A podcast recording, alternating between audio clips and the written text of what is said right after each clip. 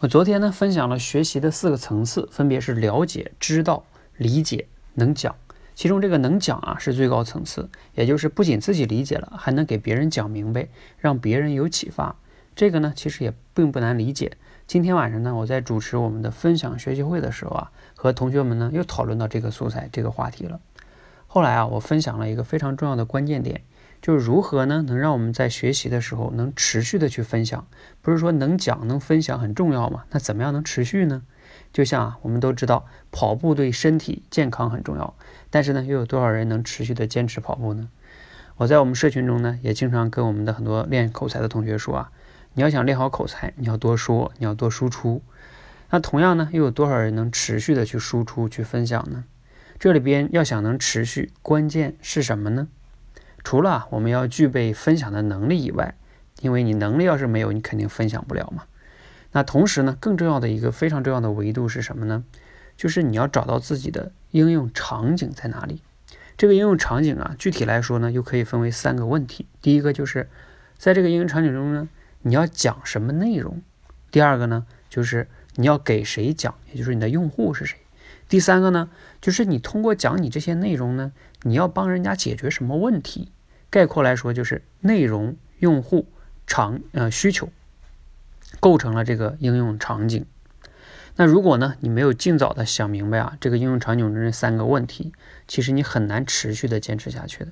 比如说我这个每日的分享哈。我之前其实坚持了两百多天，当然后来由于一些事情断了一段时间哈。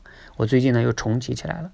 我其实之前一直能坚持下来的原因呢，其实就在于我想明白了这个场景，因为我就是要给想要提升口才的人，他们的用户需求有了吧，给他们分享一些有用的方法呀、理念呀、经验呀等等等等的。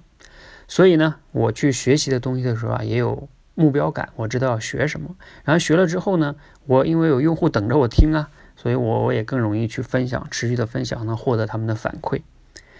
那包括呢，呃，我这两天你看，我学了罗胖这个分享的关于学习的四个层次，这是我学到一个素材吧，我就会把它联系到练口才上。那我也就有了我昨天的节目和今天这个节目，那算上呢，已经是第二期节目了，是吧？你看，我就持续分享两天了。好，那我们总结一下哈，无论是你想要去学习更有效，还是你想练口才。持续的输出分享都是非常重要的，这是个大前提。那怎么样能做到这点呢？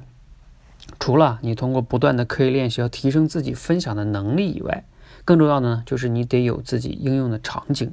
你要知道你要去讲什么，讲给谁听，要帮人家解决什么问题。就像啊，你今天要开车出去，是吧？